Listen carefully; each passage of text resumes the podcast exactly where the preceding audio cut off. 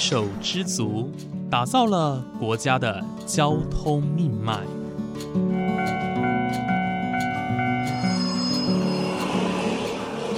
翻山越岭，运送着历史的独家记忆。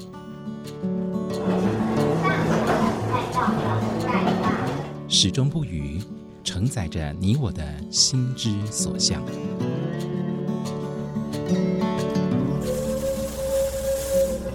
各位旅客您好，欢迎搭乘本班次列车，我是胡浩辰，欢迎来到鬼世界，让我们一起探索铁道文化，感受铁道温度，记录铁道故事。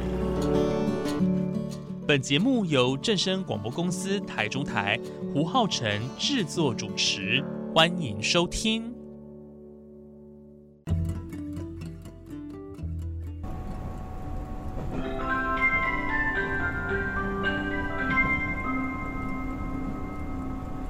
社头快到了，We are now arriving at 社头下头，你要到了三条。人们称这里是袜子的故乡，巴乐的宝地。但在铁道迷的眼中，这里的福井食堂是个必访的地方。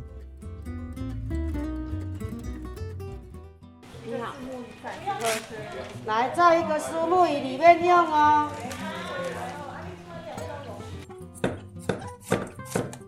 用餐时段，络绎不绝的顾客吩咐着他们的便当。不过这里并不只是个便当店，更有个铁道迷老板，兼顾美味的同时，也致力于台湾的铁道文化。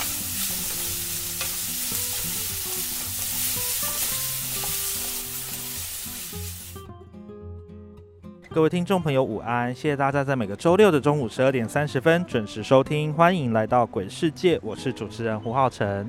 现在呢，浩辰我人在彰化县的社头乡哦。社头乡这边除了袜子很有名之外呢，哎，有个地方也是很多铁道迷呃来到社头乡必访的一个景点哦。这个地方就是福井食堂。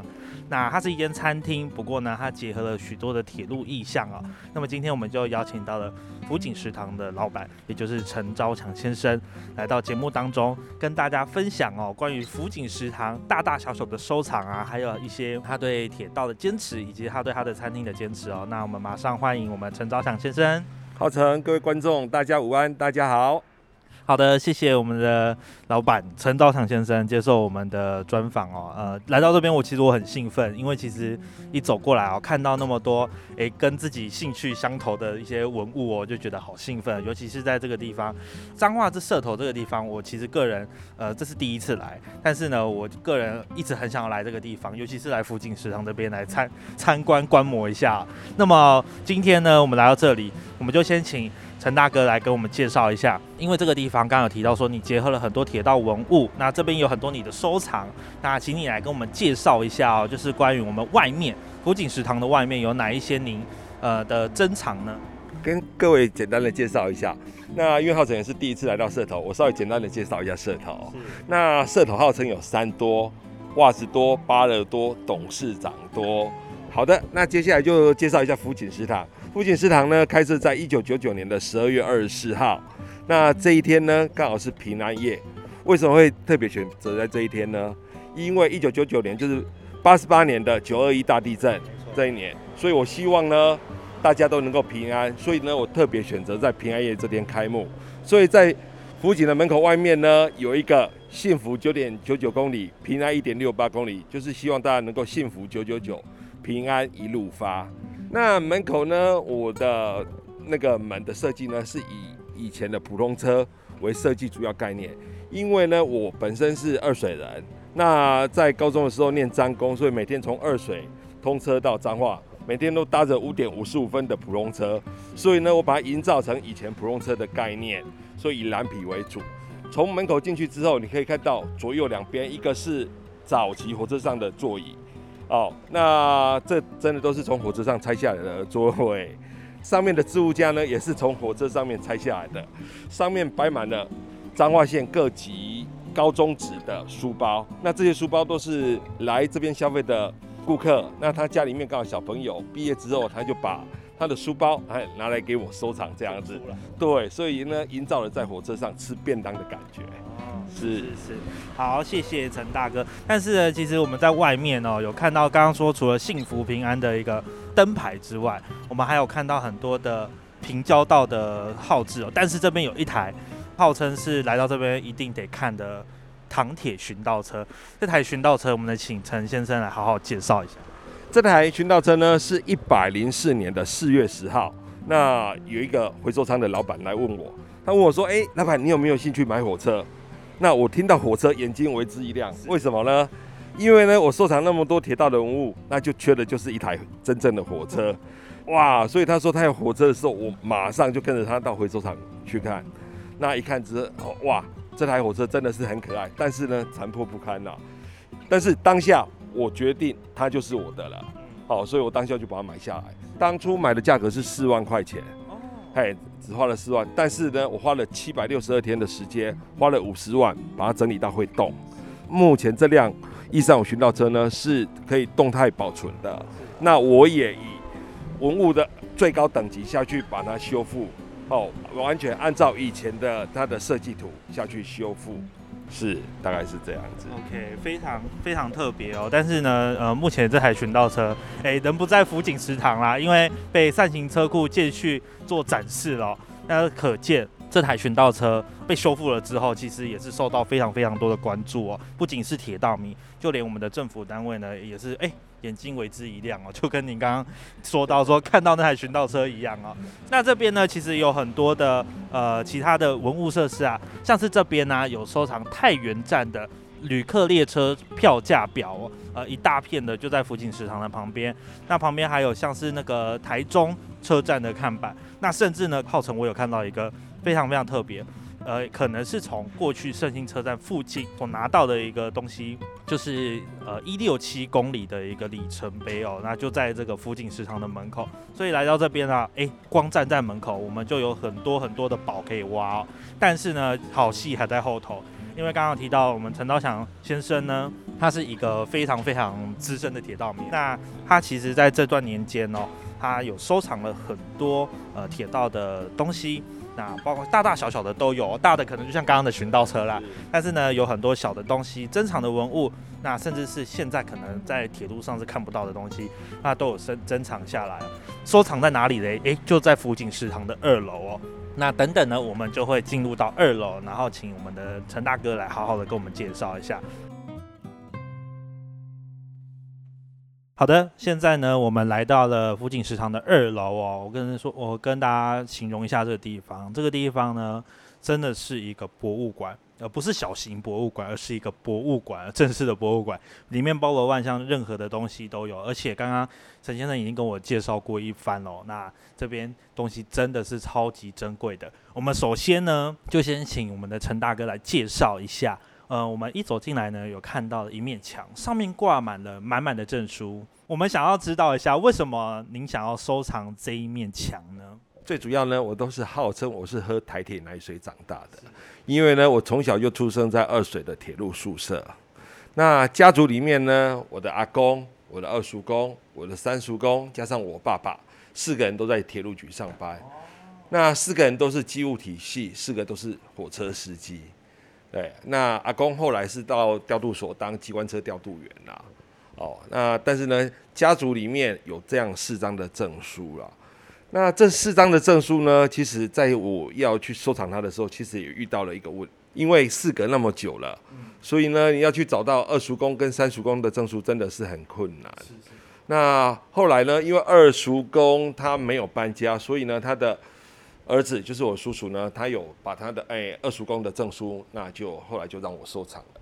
那因为三叔公呢，他本身因为他搬了很多次的家，而且呢也很早过世，所以这张证书呢一直都找不到。那所以呢，这四个司机员的证书呢就一直缺缺了一张，那就是一直不完全。那一直到呢民国九十五年哦，二零零六年的时候呢，有一天我回到田中。我在三合院里面的橱柜里面呢，哎，看到了一个牛皮纸袋，我把它打开来看，哎，既然是三叔公的司机员毕业证书，哇。哇，我真的吓了一跳，哇，找了好久，总算在主错里面找到，刚好那一天是六月九号，我觉得这冥冥之中呢，这张证书好像就是，哎，要让我找到。各位可能不知道六月九号是什么意思、哦，其实六月九号呢是铁路节啦，所以呢，这张证书找齐了之后，就整个家族里面的就完整了，哦，所有的证书都找齐了。谢谢我们的陈大哥跟我们介绍这一面非常具有历史意义的墙哦。刚刚有说到，其实一家哦，从阿公、二叔公、三叔公到爸爸都是呃火车司机哦。那你为什么当初没有想要走火车司机这一块呢？其实好多人都会问我，那最主要的原因呢，是我印象中，我大概在国小一年级、二年级的时候，有一次爸爸的同事呢到家里面，哦，在跟爸爸闲聊的时候，是哦，我大概听到了这样的故事了，就是说，哎，爸爸的朋友在驾驶火车的时候呢，有一个女生大概就是要自杀，所以他在开车过程里面，哇，撞下去应该是血肉模糊了，所以造成他心里面的创伤。之后呢，处理事件处理完之后，爸爸这个朋友真的很难再上到驾驶座去开火车啊，因为他说他看到永远都记得他的眼神，就是很无助的一直望着他这样。那我那那时候在国小一年级、二年级，我说哇，当一个火车司机要面对这样血淋淋的画面，我不想去面对，所以我从小我就立志，我绝对不当火车司机。所以呢，我觉得我有把这样的对铁道的情感转移到收藏铁道文物。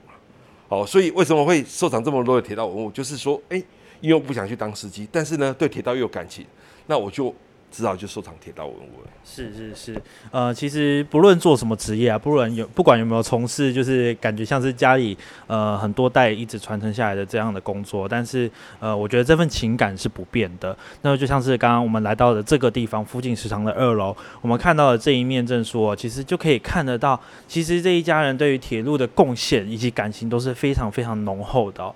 那么除了这一面墙之外啊，呃，其实陈道祥先生呢也有珍藏了一个。呃，我觉得是非常特别的东西，但是大家可能会觉得没什么。这个东西叫便当盒，呃，这个便当盒在是过去呃他们在阿公年代的时候就保留下来的一个便当盒、哦。我们请陈大哥来跟我们介绍一下这个便当盒，其实跟现在的便当盒又有点不太一样哦。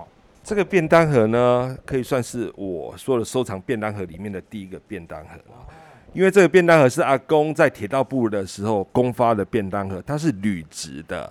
那外面呢，大概画有一个彩色的，应该是百合花。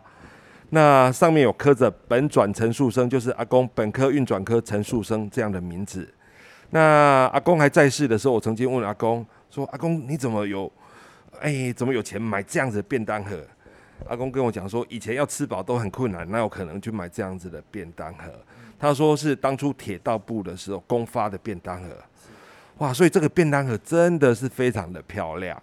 那一直到阿公在调度所退休的时候，阿公都还使用了这样子的便当盒。退休之后，我跟阿公要求说，阿公，那这个便当盒可不可以哎送给我收藏？阿公答应了。所以呢，这个便当盒也算是目前的镇店之宝，就是在福锦市场收藏的第一个便当盒。是因为这个便当盒让你有想要开便当店的念头吗？其实也有一点点是这样的因素了。那最主要会会开便当店呢，是因为在念大学的时候，我在中日式素食店打工，那他卖的是日式料理跟便当，所以才会走到便当这条路。等于是过去的打工经验造就了现在的事业哦。我觉得这个便当盒啊，呃，大家如果有空一定要来福井食堂看看哦。这个便当盒已经历经了八十几年的历史哦。呃呃，虽然说它是铝做的，上面呃，就像刚刚陈大哥有讲到说，它上面其实是有百合花的一个图案，但是经过八十几年的风华哦，它是并没有任何掉漆的一个样貌，它的颜色还是非常的鲜艳哦。那接下来呢，我们看完了镇店之宝的便当盒以及这张怀旧名片之后呢，我们要来请陈大哥来介绍一下，这边其实有两座非常非常厉害的石雕。那石雕呢，其实对于很多人来说，可能在博物馆看得到，没错。但是呢，这边的石雕是以呃火车跟铁路为主题去打造的，而且是听说是您请专业的师傅去打造的，是吗？是这个师傅呢，是台艺大雕塑系毕业的，哎，一个大师叫赖武顺大哥。那他本身呢是永靖人，那当初呢会有这两个雕塑品，是因为我本身是在二水出生，那二水出产的是罗西石，嗯，那刚好一个很要好的朋友，那他本身家里面就有做砚台，那家里面有很多的罗西石。那我在福锦食堂开业二十周年的时候呢，我跟我同学讲说，哎，我想要一个，哎，跟他买一个石头，那要来雕塑一个，哎，射头火车站第二月台的候车亭这样子的一个呃作品。那我同学说，哎，既然是二十周年，就送我两颗。哇，那一个罗西石多重啊？一个都四五十公斤重。嗯，哦，所以就送了这两颗罗西石给我，才有这两座的成品。是那这两座的成品呢，我请赖武顺老师，他花了大概这两座，大概花了大概半年的时间。那一个是以射头火车站第二月台为主要的意向，另外是以一三五巡道车为主要意向，全部都是一体成型的。那雕工非常的细，有空大家可以来到福锦铁道文物馆再来看看。好，非常谢谢我们的陈大哥、那您刚刚有提到说这两座石雕，一个是以社头火车站第二月台，一个是以一三五巡道车，也就是我们刚刚呃有提到说的那个您收藏的那个唐铁的巡道车，一三五巡道车。那能不能请您跟我们详细的介绍一下？因为你刚刚有说到社头火车站。社头火车站其实，呃，现在当然也还有，那只是说它跟过去的样貌不太一样。所以大家如果来到福井市场看到的社头火车站的石雕，其实跟现在的不太一样，对不对？是，其实来到福井食堂呢，我们刚刚讲大门口是以普通车为主要意向。你进来之后，大概有在火车上的呃吃便当的感觉。那在柜台的后面呢，有一张油画，它就是早期社头火车站第二月台的样貌。它到两千年的时候，样貌还是这样子的。哦，那因为九二一地震之后，候车亭稍微有点毁损，所以他们把它拆除了，而且为了做跨站，哎，做天桥，所以呢，整个都把它铲除掉。那这个第二月台的候车亭呢，是我从小，因为我阿妈住社头，我们以前每两个礼拜就会从二水搭火车到社头站下车，所以那边呢是我从小的记忆，我对那个候车亭特别的有记忆。那在两千年有一天，我到社头站，突然发现，哎，这候车亭不见了，哇，我觉得很有失落感，就是我觉得太可惜了。要是知道，我应该会把它保留下来，把它重建。但是呢，等我知道的时候，一切都太晚了。后来我就请赖英哲老师，哦，我给赖英哲老师一张照片，老师就呢就按照以前的照片画了一张油画，所以把这张油画放大，目前在柜台的后面，这就是在两千年的时候社头火车站的样貌。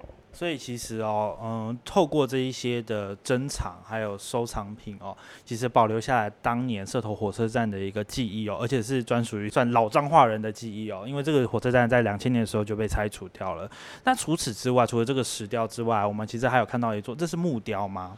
对，这个是用块木做的。好，我们请呃我们的陈大哥一样来介绍一下这座木雕哦。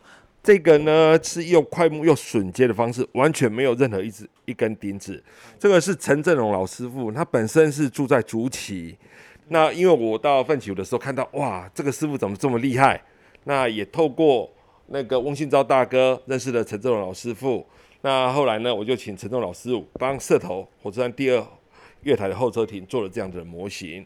嗯，不知道大家记不记得陈振龙老师哦？其实，在上一次我们在嘉义竹崎原从国小的时候，我们有看到一座湾桥车站的木造车站。那那座呢？那座车站当时翁信道先生其实也有介绍到哦，它是由陈振龙老师所打造的。那花费非常多钱哦，非常的细腻，而且是非常漂亮。那大家如果来到这个地方，看到这座作品呢，其实就可以看到以前社头火车站第二月台的一个样貌哦。那刚刚我们的陈大哥也有讲到说，诶，这个月台就是他们小时候的记忆哦，所以现在其实看不到，蛮可惜的。不过我们透过这样的作品，还是能够保留在心中哦。好的，那么接下来我们再请我们陈大哥来稍微介绍一下，我们这边还有哪一些非常非常特别的一些珍藏品呢？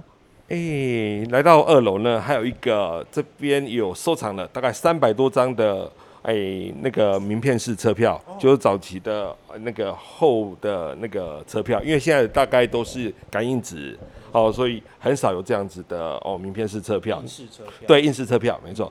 那我这边呢是按照从基隆这样子，沿着纵贯线，然后南回线，哦，东部干线绕了全台一周，那包括早期的淡水线，哦，然后东势线，哦，内湾线，然后基基线，然后东港线，所有早期的各站的车票都收藏在这边。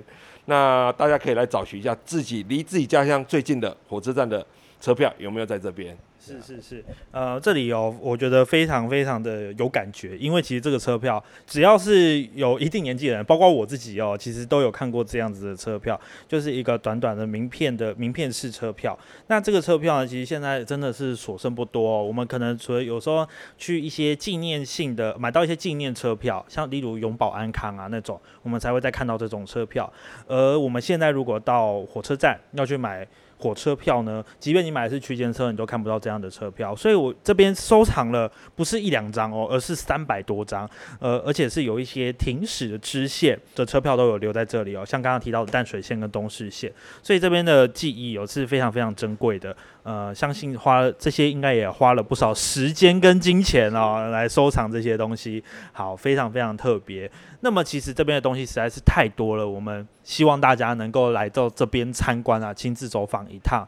那来到这个地方感受一下，其实呃，我们陈昭祥先生花了几十年的时间去收藏这些东西，呃，不论是照片，不论是图片，不论是雕刻作品，不论是呃一些模型、道具等等的这些东西，其实都是过去台湾铁路的一种见证哦。所以诚挚邀请大家来到这个地方来参观一下。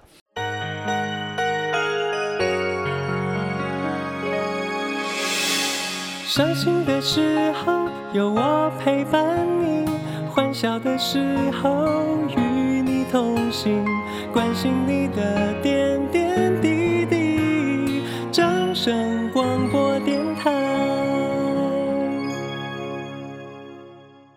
今天的节目呢，我们到了福景食堂哦，邀请陈昭强先生来针对福景食堂的外观，还有它的二楼哦陈列的很多文物来做点介绍。那么在下一节节目当中呢，浩辰我也将和陈昭强先生来聊聊哦关于福景食堂的成立的背景，那甚至是他为何那么致力于铁道文化，到底是受到了什么样的原因以及故事呢？精彩内容请继续锁定下周五同一时间的。欢迎来到鬼世界，我们下周再见喽，拜拜。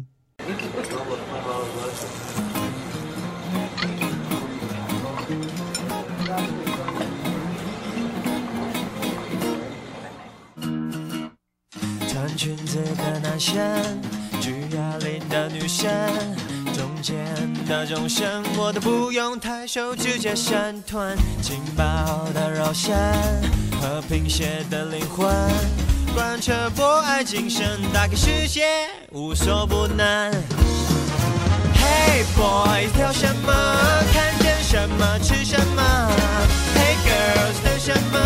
吃坏好过没吃过？Everybody，认什么？前面那个好香哦。最苦的唐僧，是最毒的懒人。不吃不可能，知道他们会含什么养分？Oh oh oh oh yeah，饮食要均衡，我爱素也爱荤，一网打尽，好歹不分。Hey boys，挑什么？看见什么吃什么？Hey girl，等什么？吃坏